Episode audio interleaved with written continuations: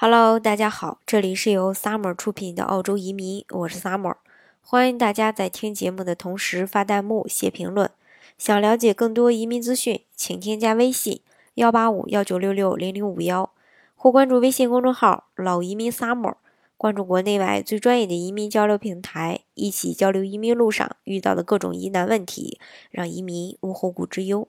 国内的高净值人士在选择。澳洲移民的时候呢，嗯，可能会选择澳洲的幺八八 A 创业移民，还有幺八八 B 投资移民，还有幺八八 C 重大投资者移民。嗯，那么呢，他对这个申请人的这个家庭净资产是有要求的。嗯，可能很多人会说，呃，这个家庭净资产指的是什么呀？怎么样才能在这个家庭净资产上加分呢？呃。对于家庭净资产呢，要这个定义呢，大概是这样的，就是夫妻名下的存款、房产、公司净资产都可以。呃，十八周岁以下的随行子女的资产也是可以计算在里边的，不随行的配偶资产也是可以计算在里边的。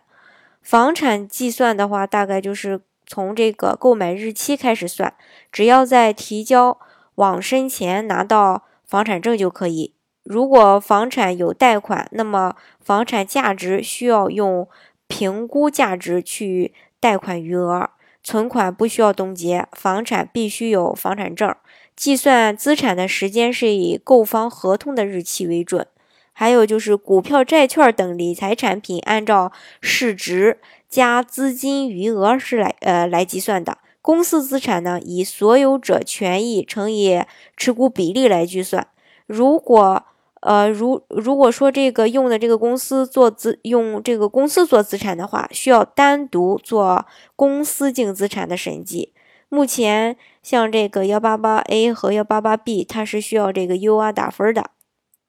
嗯，UR 打分系统中要求提供过去两年的资产情况，同时还要满足邀请函日期前三个月内满足至少八十万澳币的一个资产要求。也就是说，计呃，比如说举个例子吧，计划在二零一五年一月提交申请，预计在二零一五年二月拿到邀请函，则需要提供二零一二十二呃二零一二年十二月三十一日、二零一三年十二月三十一日、二零一四年十二月三十一日这三个时间节点的一个资产市值。嗯，如果说计划在二零一五年三月提交申请，预计在二零一五年四月拿到邀请函，则需要提供二零一一二年十二月三十一日、二零一三年十二月三十一日，还有二零一四年十二月三十一日这三个时呃这个时间的节点的一个资产市值，以及在二零一五年四月拿到邀请函之前三个月内某个。时间节点的一个呃资产市值，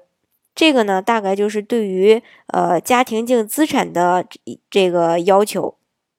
如果大家想具体的了解澳洲的呃投资移民项目，比如说幺八八 A 呀、幺八八 B 呀、幺八八 C 呀，包括一步到位的幺三二呃商业天才这个移民项目，都可以添加我的微信幺八五幺九六六零零五幺，呃，到时候呢可以。更详细的来给大家，呃，说一下澳洲的这个投资移民到底是一个怎么回事儿，一个什么政策，或是关注微信公众号“老移民 summer”，关注国内外最专业的移民交流平台，一起交流移民路上遇到的各种疑难问题，让移民无后顾之忧。